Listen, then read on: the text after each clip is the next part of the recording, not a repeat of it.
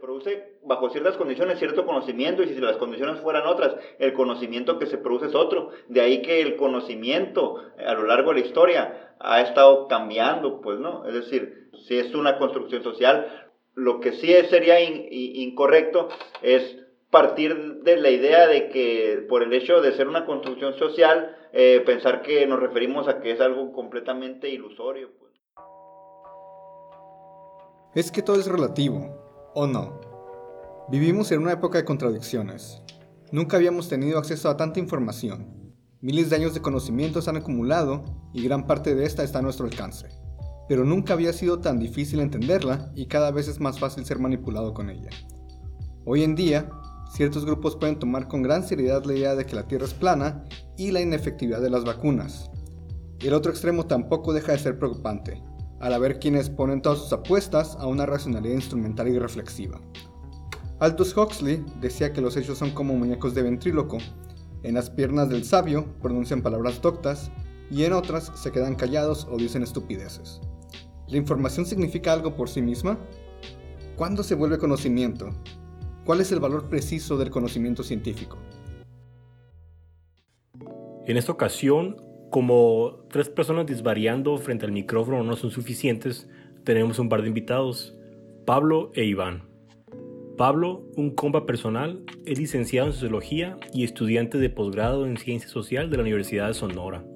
Y nos acompaña para darnos sus puntos de vista contrastantes frente a nosotros que somos todos estudiantes de Ciencias Naturales. El Iván es un compa nuestro desde hace muchos años y nos viene a dar también su posición como buen científico de profesión que es. Entonces, vamos a iniciar. Pues vamos a comenzar haciendo una especie de resumen, si se quiere, un tanto caricaturizada de cómo es la metodología científica, primero para ver pues dónde estamos parados y luego pues entender cómo está esto que queremos platicar ahora, que es lo de la relativización del conocimiento y distintas desproporciones y fenómenos sociales que estamos viendo. Entonces, alguna vez lo dijo el Marco en, otro episodio, decía el Marco que el conocimiento científico era aquel que surgía del método científico, entonces nos toca hablar del, del método científico, que pues lo hemos estudiado así al menos casi todos nosotros desde la primaria, así como, como decía ahorita, medio caricaturizado, y que es va, un poco más allá, ¿no? La, idea es, es, ir un poquito más allá de esos pasos. Entonces, esos, pasos cuáles son? Ah, observación, formulación de hipótesis, experimentación, análisis y conclusiones. Y de hecho, parte de lo que quiero que hablemos es cómo la ciencia se ha diversificado tanto que esto ya no da pie para... Abarcar todos. Para abarcar todos. Ándale. Eh, pero sí es, es, como que una buena estructura, así pues para ir armando conocimiento. Y nada más por un ejemplo así, pues ah, más o menos sencillo no sé, supongamos que pues yo cocino pizzas o lasañas o algo así. Y por ejemplo, después de haber probado varias y cocinado algunas, me doy cuenta de que a lo mejor algo tiene que ver la temperatura con que lo cocino con el nivel de grasa que tiene. Esa es mi, mi hipótesis, pues basado en cosas intuitivas, subjetivas. Y, luego tengo que ver cómo ponerlo bajo experimentación. Entonces, a ver, voy a cocinar la misma pizza, los mismos ingredientes y voy a hacerlo a diferentes temperaturas. Y ya que las tenga todas, pues la cantidad de grasas, pues algo que se puede determinar con, con métodos, con métodos químicos. Y a partir de eso, pues puedo llegar a una conclusión de, de si hay o no una relación entre la temperatura y el nivel de grasa pues de la pizza. Esta sería pues una aplicación así pues sencilla del método científico tenemos que estar seguros de que tengo un instrumento con el cual cuantificar. Es un instrumento objetivo con el que estoy estudiando esto. Entonces, ah, ok, quiero ver si está más grasoso o no. Ah, pues tengo que, ah, tengo que cuantificar el nivel de grasas. Otra pregunta que es más o menos obvia aquí es, ¿la pizza está más buena o está más mala? Y esa pregunta es realmente una pregunta que puedo atacar con el método científico. O sea, tengo un instrumento para evaluar si está más buena o está mala. Pareciera que eso ya cae más bien en algo subjetivo no tengo un instrumento objetivo para evaluar eso. Entonces es algo que se sale ya de las capacidades del método. Aunque, por ejemplo, ahorita que dijiste acerca de las medidas eh, científicas al preparar algo, por ejemplo, en el caso de la pizza, al final mencionaste algo que podría ser subjetivo, que es el más bueno. Ajá, de que el nivel de grasa es algo que puedo cuantificar y qué tan bueno, qué tan mala, no. Pero, o sea, por ejemplo, si hablamos eh, que, que el sabor es algo subjetivo, ¿no? El Ajá. sabor. Pero eh, eh, en, el- en la calidad, que ahí eso no es subjetivo, eso sí es objetivo. Podríamos decir, por ejemplo, del café, ¿no? O del vino, que es un poco más científico el, el- el- asunto ahí. Eh, la calidad tiene, está muy relacionada también con el sabor. Claro que es el- la apreciación de la gente al darle la, la cosa esa, eso, ahí va la subjetividad. Tú le puedes dar a alguien que no sabe de ese tipo de cosas eh, un, un vino u otro eh, de diferente calidad y la va a apreciar sin... Hasta los vinos feos han ganado, ¿no? En esos Sí. feos se ha hecho.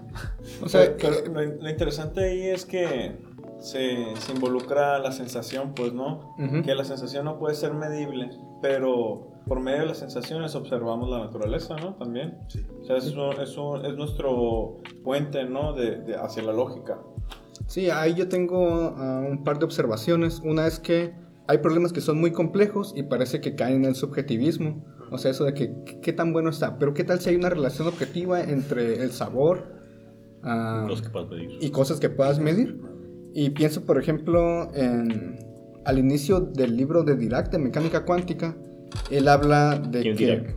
¿Ah? Que- Ah, Dirac fue un físico muy famoso de inicios de siglo, uno de los fundadores de la mecánica cuántica. ¿Qué en- siglo es tú el pasado? Además de físico, también era este, Matemático. matemático y, y se metía mucho con cuestiones filosóficas. ¿no? Sí, ajá, de filosofía de la, de la matemática, de cómo tienen que ser las leyes físicas. Ah, entonces Dirac, en el- de inicio, así en el primer capítulo de su libro, él quiere dejar más o menos claro cuál es el dominio de la, física, de la ciencia y cuál no. Entonces él está hablando de un experimento de, que se pueden lanzar partículas de luz a un cristal y se puede evaluar cuál es el estado final de esas partículas de luz. Y dice, la teoría lo que te puede predecir son los estados finales y la probabilidad o la frecuencia con que ocurran. Pero por qué esa partícula decidió pasar a ese estado y no al otro es una pregunta que no se puede someter a experimento y dice Dirac que por lo tanto queda fuera del dominio de la ciencia. Y en, la época de Dirac, todavía en, en esta, ah, todavía se piensa pues que eso está fuera del dominio de la ciencia, pero no excluye que a lo mejor en el futuro ese tipo de preguntas sí se puedan poner a prueba, pero tienen una complejidad inherente que no nos permite de momento hacerlo. Y es parecido a eso que decías, de la subjetividad. A lo mejor la subjetividad es una objetividad muy compleja. Pero, o sea, a lo mejor existe, pero aunque es como los ejemplos de, de caos, ¿no? Así, este, es determinista, este, pero es tan, es tan complicado y tan complejo, este, Que la fórmula es inaccesible. sí, pues no hay forma como que de, de desentrañar, ¿no? Con todo lo que, con todo lo que conlleva, ¿no? Este, aunque puedas medir la temperatura y todo, a lo mejor se mezclan de forma tan extraña y tan complicada que no se pueda descifrar. Ajá, es a- a- un, un- orden que sea tan complejo que no se pueda ah, desentrañar, que no se pueda describir y que no se pueda predecir. Y algo bien importante también que, que quiero comentar es que las hipótesis deben ser falseables. Ah, y con eso pues quiero decir que la proposición debe ser susceptible a que sea refutada. Y hay varios ejemplos ¿no? de, de lo contrario de esto. La, la mitología, por ejemplo, la mitología griega toda su narrativa pues es para explicar fenómenos naturales, por ejemplo, de que ah, el, trueno es por, por Zeus y ah, los terremotos son por, por Poseidón y así, ¿no? O sea, eh, dan explicaciones del mundo, pero no son explicaciones falseables. Esa hipótesis no es falseable. ¿Por qué? Porque los dioses pues están en el Olimpo, los humanos están aquí, entonces no hay, no hay, no hay manera de refutarlo. Y es algo parecido también con cuando se habla, por ejemplo, de, estos rollos de la teoría de la conspiración acá. Y te dice, ah, no, no puedes demostrar que esto no sea cierto porque el gobierno oculta pruebas. Ah, pues entonces no, no es algo falseable. Sea verdad o no, no es una hipótesis científica porque no, no, no puede ser refutado. Otra de las cualidades que tiene que tener todo lo sujeto al conocimiento científico es que tiene que ser reproducible, eso es otra de sus cualidades junto con la objetividad y la falsabilidad. Ajá, entonces la idea pues es, es esta pues de que la experiencia humana de inicio es subjetiva, que como decía ahorita el, el- el Pablo, o sea, yo no tengo seguridad de- de- del otro. Parto, parto del sujeto acá, yo, yo no sé si el rojo que yo estoy viendo es el mismo rojo que vean los demás. Y todo esto de la metodología, pues es una lucha acá, pues para tratar de convertir la experiencia subjetiva en algo objetivo. O, o el amarillo que ve el, el- ¿cómo se llama? El Beto. No, este güey. Ah, sí, es que solo como un dato interesante, compañero Daniel, tiene una camiseta del América así para que ignoren todos sus comentarios, ¿no? Ah, entonces, esto de la reproducibilidad, pues la idea es que si yo hago un experimento y luego el Romario quiere hacer el experimento, pues si recrea las mismas condiciones, el resultado debería ser el mismo. Y eso está bien interesante porque ahorita en los últimos años ha habido algo que se le conoce como una crisis de reproducibilidad. Hay un artículo muy famoso en, en- en Nature que hicieron una encuesta pues con, con científicos de todo el mundo y el 70% dijo que habían tenido problemas para reproducir o verificar el resultado de algún experimento. ¿Por qué? Pues podemos pensar en algunas hipótesis de por qué está pasando, pero a lo mejor para otro programa.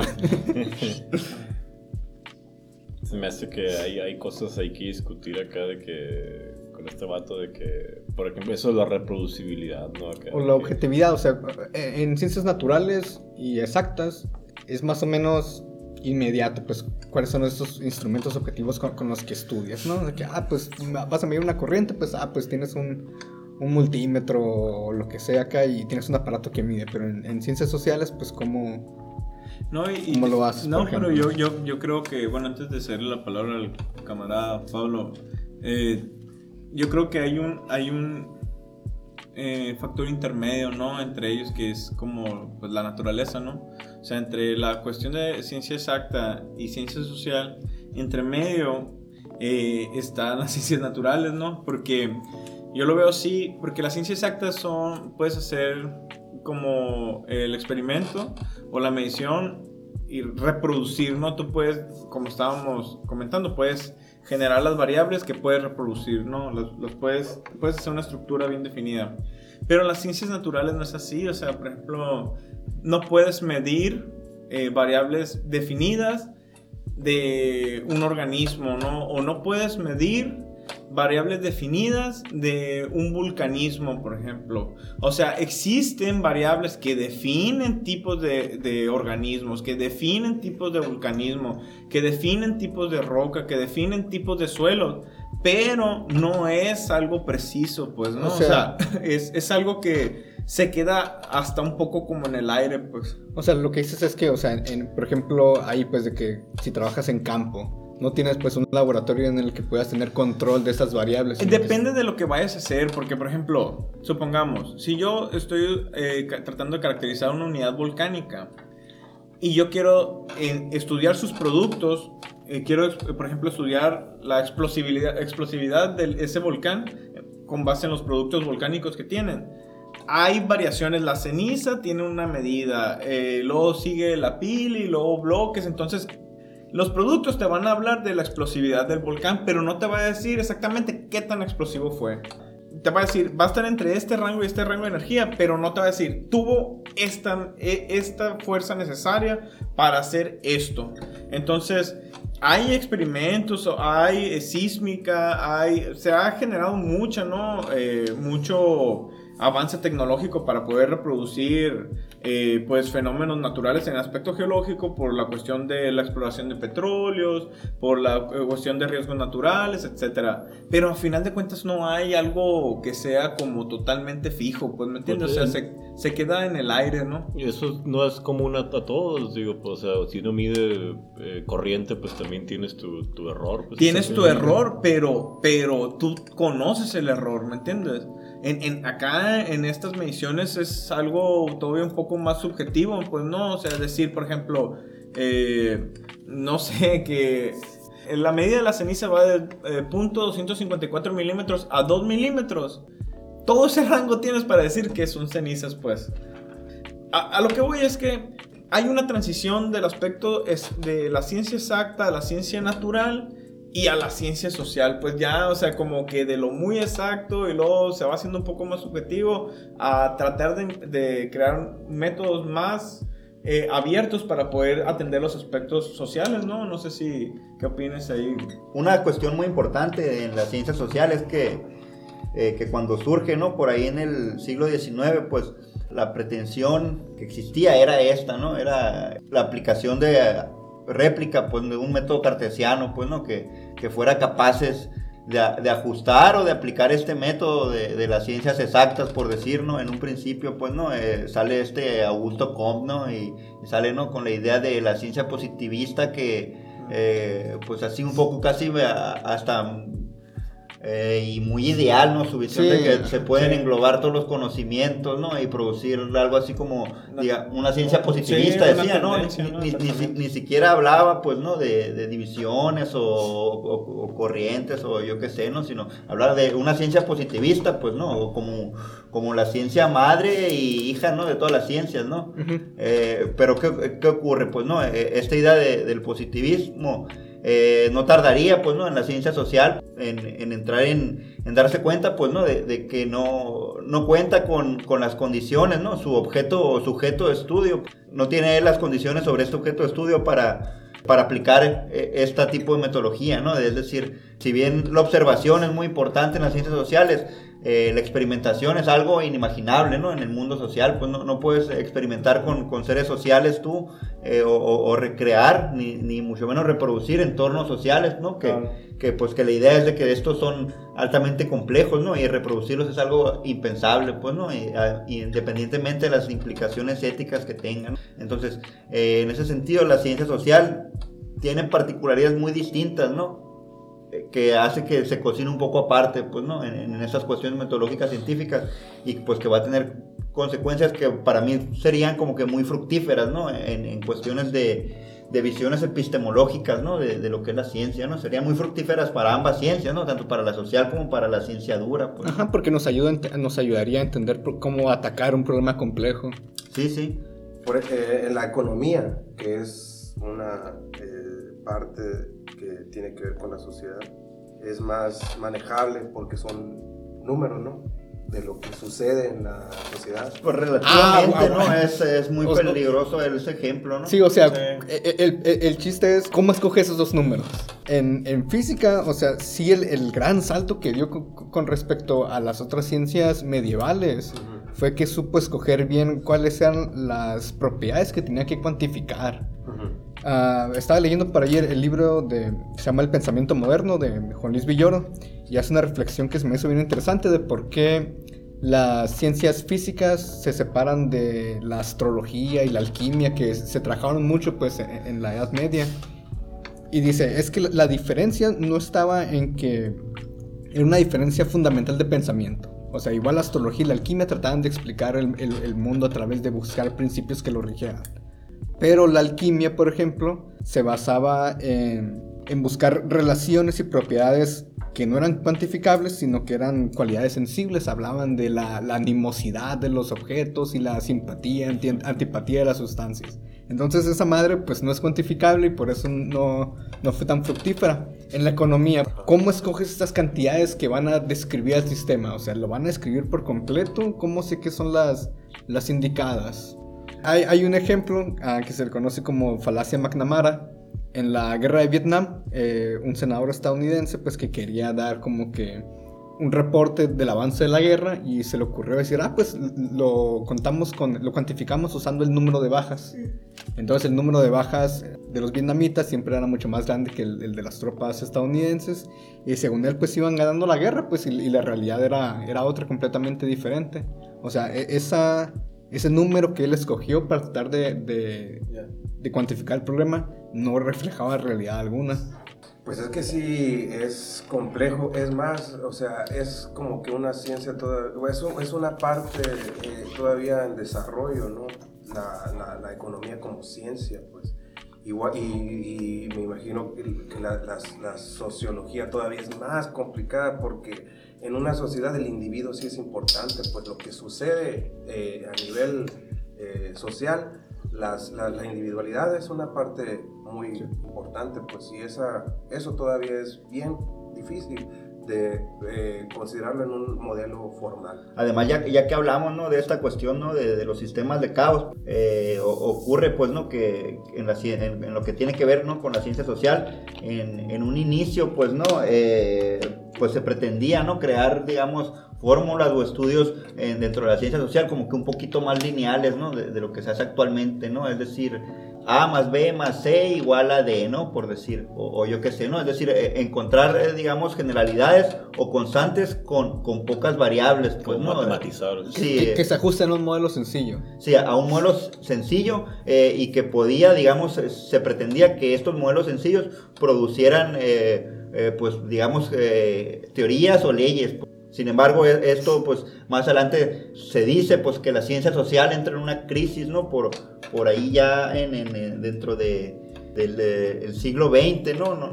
En- dentro del siglo XX, ya cuando empiezan estas cuestiones, ¿no? De debates epistemológicos, ¿no? Entre eh, los cuantitativos y los cualitativos, ¿no? Entonces, dentro de esa cuestión, la idea que surge, pues, ¿no? Es de que estos sistemas lineales eh, no, no, están, no están siendo suficientes, pues, ¿no? Para captar una realidad, pues, es decir, eh, hay una excepción eh, en cuanto a la producción científica, estos sistemas lineales aplicados en las ciencias sociales.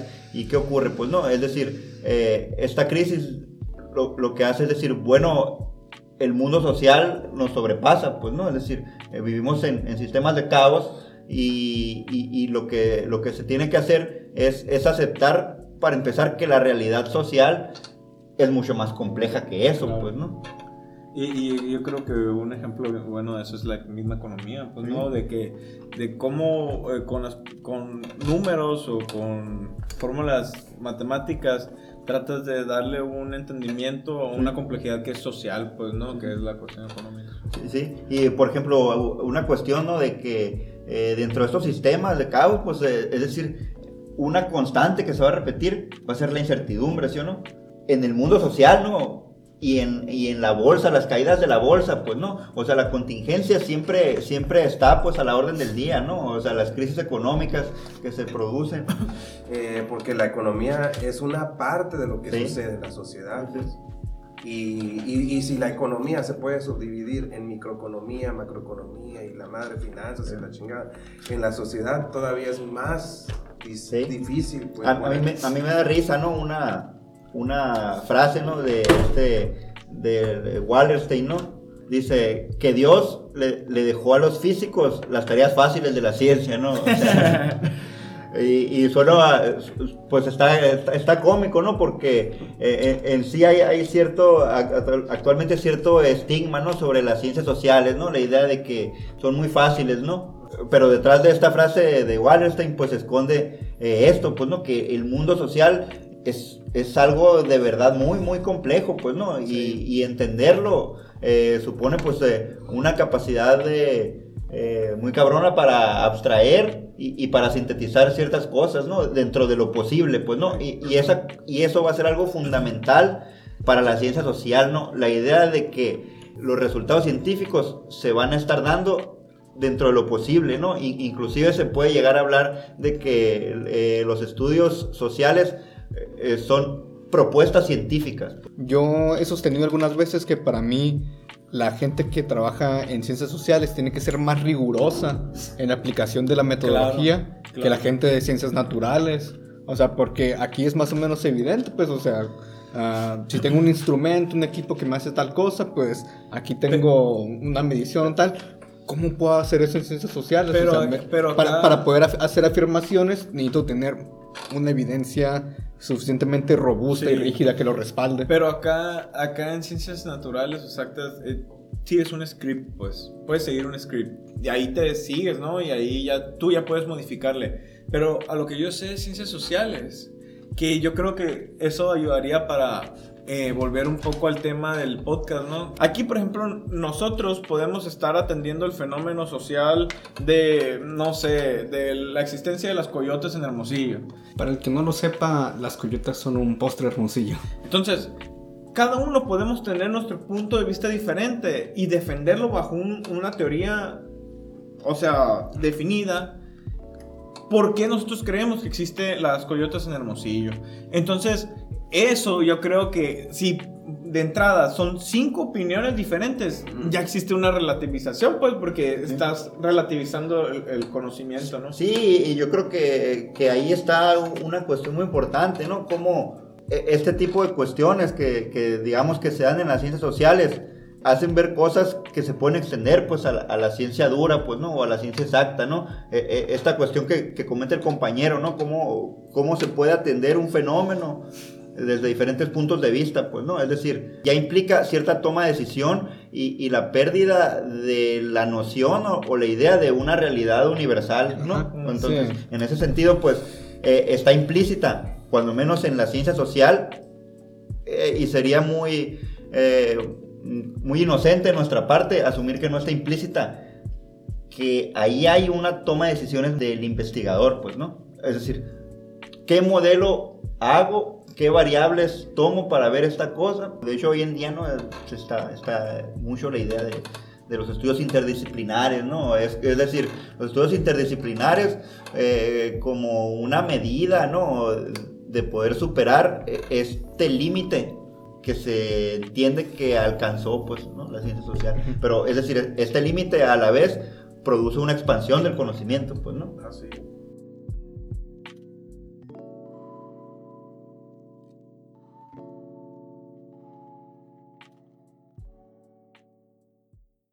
O sea, ya que estamos tocando el tema principal, pues que es el relativismo, voy a leer la, la definición que da la Enciclopedia de Filosofía de Stanford.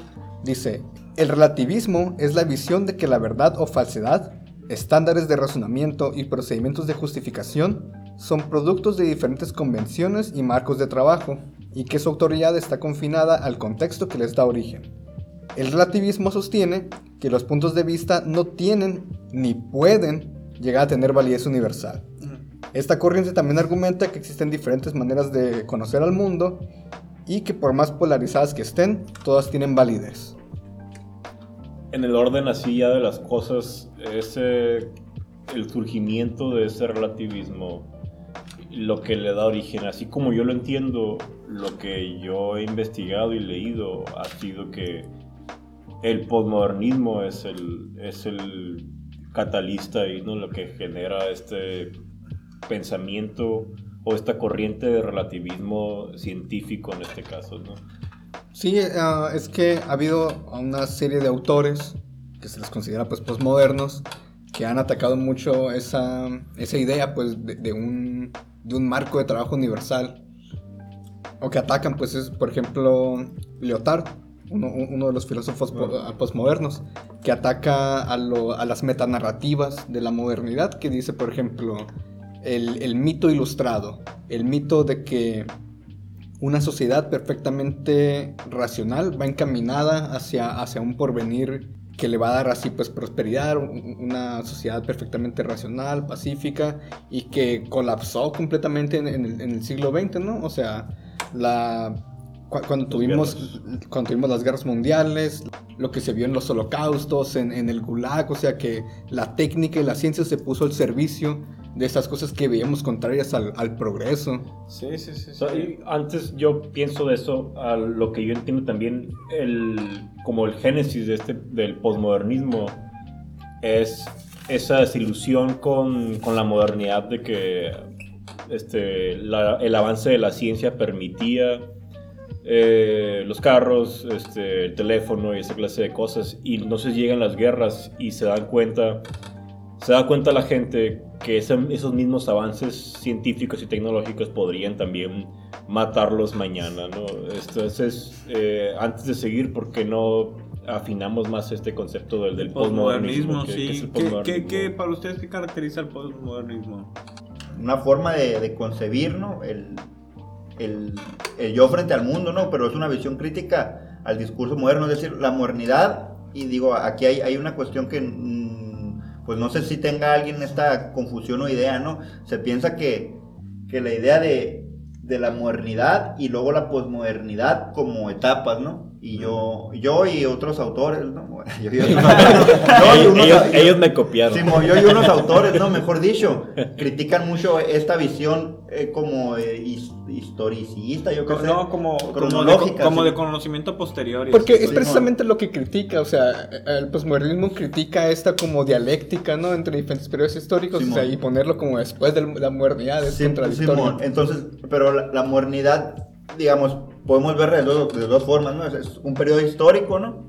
Que surge, digamos, en tal año y tiene sus orígenes de que en la ilustración, que en la Revolución Francesa, Sí, ¿no? sí. Y, ah, pero, pero la modernidad también es un, es un proyecto, ¿no? Y es un discurso, pues, ¿no? Es decir, eh, sí. que estaba justificado y, y un, un proyecto que estaba, eh, que sentía que tenía que apoyarse en, en- como, como, el, como la modernidad, como el metarrelato y en otros relatos, ¿no? El científico, el del progreso, el de la razón, el de... Cultural, por ejemplo, ahí la, la- la- ha- Hablaba de, de cuatro relatos, Leotard, los cuatro relatos del mundo occidental. El relato ilustrado, el relato capitalista, el relato marxista Órale. y el relato ah, católico. Simón. Pero entonces, la, el posmodernismo eh, sería la, la visión crítica hacia ese proyecto, pues, ¿no?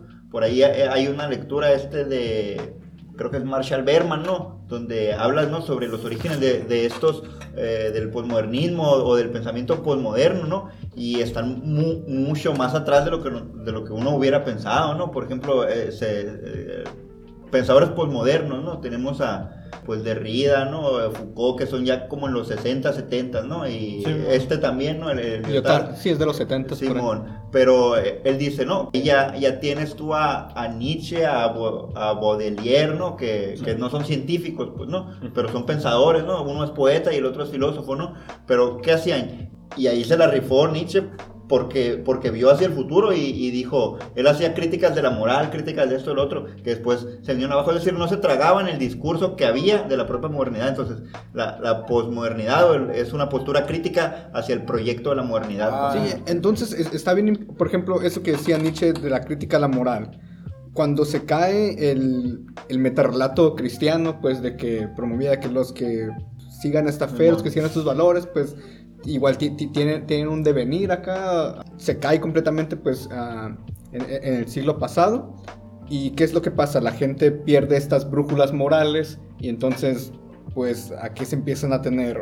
¿Qué es lo que, qué es lo que le da orientación a su vida? Entonces, pero- em- para llenar esto, pues empieza a aparecer el mercado, empieza a aparecer el superindividualismo, y en el superindividualismo también tiene que ver, influye mucho en, en la relativización del conocimiento. E- El proyecto de la modernidad, pues era un proyecto social, humano, así pues, ah, global, Simón. y cuando se pierde la, el optimismo en, el proyecto de la modernidad, se retrae al, individuo, se, vuelve a, a un superindividualismo y pues vuelvo a ser yo y, mis nociones del mundo contra todos los demás. Yo, creo que eso es algo que caracteriza la, la ¿no? En vez de uno definirse a sí mismo a través de las religiones, por ejemplo, se basa otro, se basan en conceptos como el patriotismo la ideología política y esa clase de cosas, pues que pues ya empiezan a rayar acá en la subjetividad ya de este sí, individual, ¿no?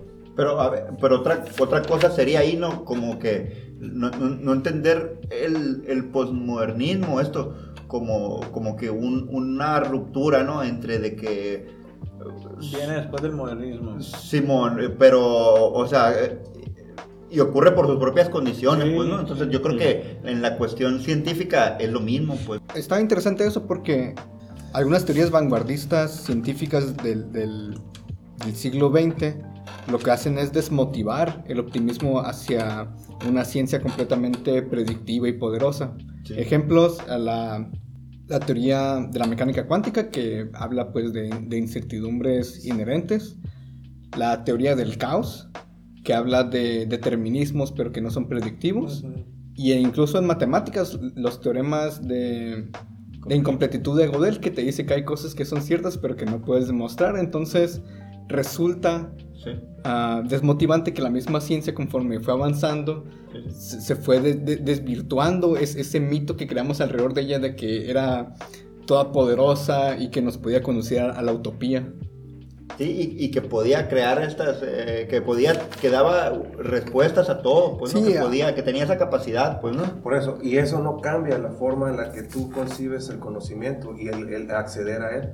Sí, claro. Y eso también forma entonces una línea de pensamiento que se va, in- este, ¿cómo se dice?, Eh, desarrollando en una sociedad. Pero, pero esta línea de pensamiento no era ya algo como que inevitable, pues, ¿no? Hay un devenir, pues, ¿no? En lo que comentas Sí. tú, pues, es, que Sí. es la propia ciencia, pues, ¿no? La, la que, la que al final contribuye, ¿no? A la desmitificación de esta misma. Pero a ver, ¿por qué, por qué, entonces, por qué no se promovió el pensamiento positivista o neopositivista? Ah, pues porque el positivismo resultó bastante fallido. eh, Porque se Bastante... le encontró limitado, ¿no? Sí, ajá, li- limitado precisamente. O Pero, sea, po- pero ¿por qué se Ah, que limitado? Sí, es cierto. Ah, lo, eh, que, es lo que dices tú tiene mucho que ver con las, las bases también de la ciencia. Pues. Por- sí, porque en realidad la ciencia está en constante conocimiento, o sea, se genera una hipótesis, se puede convertir en teoría, sí o no. No, pum, se cae, se convierte Ajá. otro. Entonces, pero eh, eh, en, en realidad las posiciones teóricas o las posiciones de hipótesis muy avanzadas que van a la vanguardia del conocimiento podría considerarse como no una verdad absoluta, pero una verdad en el momento. Entonces, si no está aceptado, no está comprobado al 100%, pum, se cae y viene otra detrás de ella. Entonces, eso es lo que no mantiene fijo un, ¿no? un pensamiento neopositivista. Po- Yo pienso que, a lo- que eso estaría, pues no sé, se me hace raro por qué no el neopositivismo, en vez del conformismo, ¿no? De decir, ah, que lo saque otro, Sí, en, vez de, en vez de yo, ¿no? Sí, aunque no hay que confundir ¿no? la, la idea de la posmodernidad como un conformismo, ¿no? Más bien sería todo lo contrario, ¿no? Inconformidad al, Ah, al ah, modelo sí. científico. No, no, yo, yo me refiero ahorita en la actualidad, porque ahorita estamos esperando todos a que salga el nuevo iPhone, a que salga el nuevo carro último modelo, o que, o que vengan y me pongan el internet, o que vengan y me pongan el cable. Entonces, como que todo eso me refiero como un estado de confort, ¿no?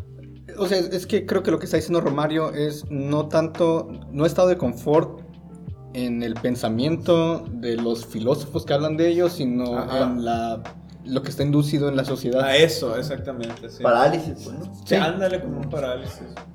O, un, o sí, Y- un tipo parásito que vive a, ver, a las pensas de, de qué va, a ver qué surge nuevo, ¿no? Ti- Tiene que ver un poco con, con algo que, de lo que quiero que hablemos ah, después. Por ejemplo, a Gianni Bátimo, otro de los filósofos postmodernos, él habla de que la postmodernidad es una Babel informativa.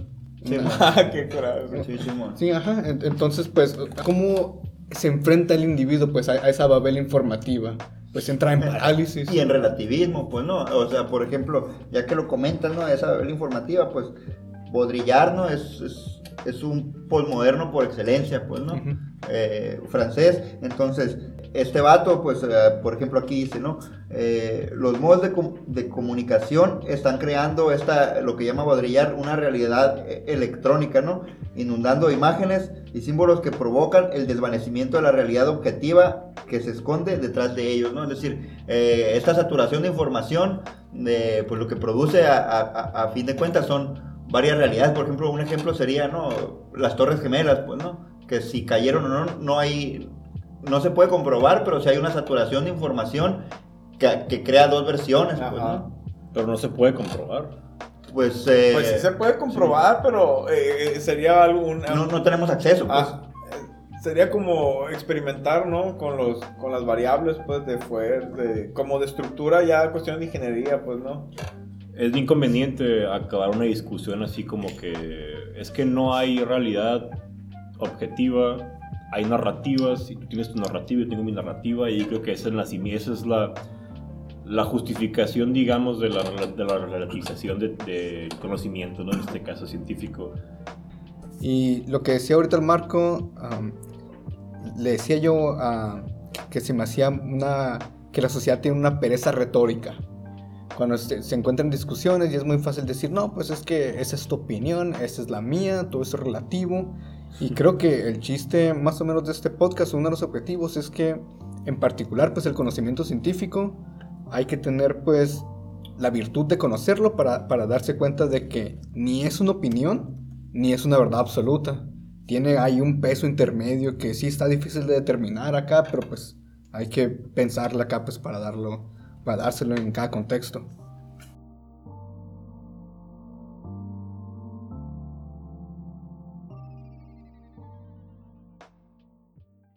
Este, nada más mencionar que el posmodernismo, esta corriente, nos lleva a pensar, o más bien dirige un pensamiento de que todo es una construcción social, incluido el conocimiento y el conocimiento científico.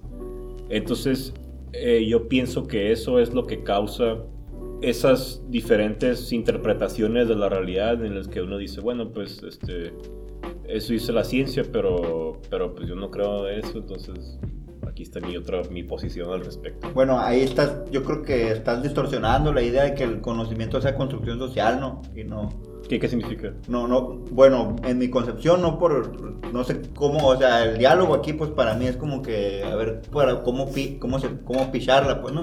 en, en, el sentido que yo lo con, comprendo, el, el, la ciencia sí es una construcción social, pues, ¿no?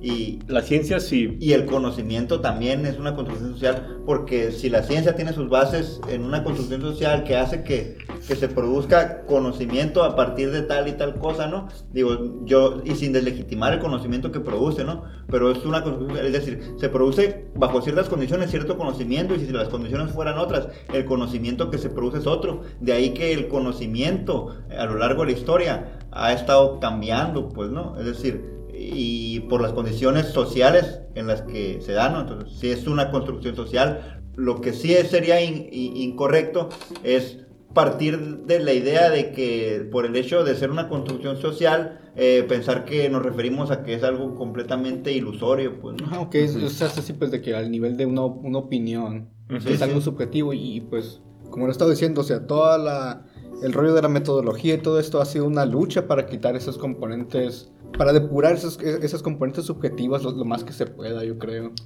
Sí, sí. Digo, no deja de ser conocimiento, pues, ¿no? Ajá, pero partimos de que la realidad es objetiva acá y de ciertos supuestos que están fuertes y no, no están dados, pero pues los suponemos. Y, bueno, una, un aporte, ¿no? Desde, desde la perspectiva, ¿no? Que yo traigo es de que, de que el, el, el conocimiento, pues, no llega para quedarse, pues no, yo creo que eso es algo muy claro, pero a, lo que me refiero es de que ni la forma en la que este se construye siquiera, pues no, eh, y, cómo este es validado, pues no, y yo creo que, que ahorita es, es una cuestión muy central en, en ese tema, ¿no? Del relativismo y de que si cómo la gente interpreta y el valor que le da al al, conocimiento científico, pues, ¿no? Es decir, en, otras sociedades eh, ha habido otras formas, ¿no? De, construir conocimiento, pues, ¿no? Y, y, la forma en la que se ha valorado ese conocimiento, pues ha ido cambiando. Entonces, eh, ahorita decía Marco que, que se negaba, ¿no? El, conocimiento, ¿cómo era, Marco, lo que, lo comentabas de, de que la construcción social del conocimiento, ¿no? Y todo eso. Eso que la trasladaba, digamos, de el conocimiento científico, de conocimiento universal a una posición social.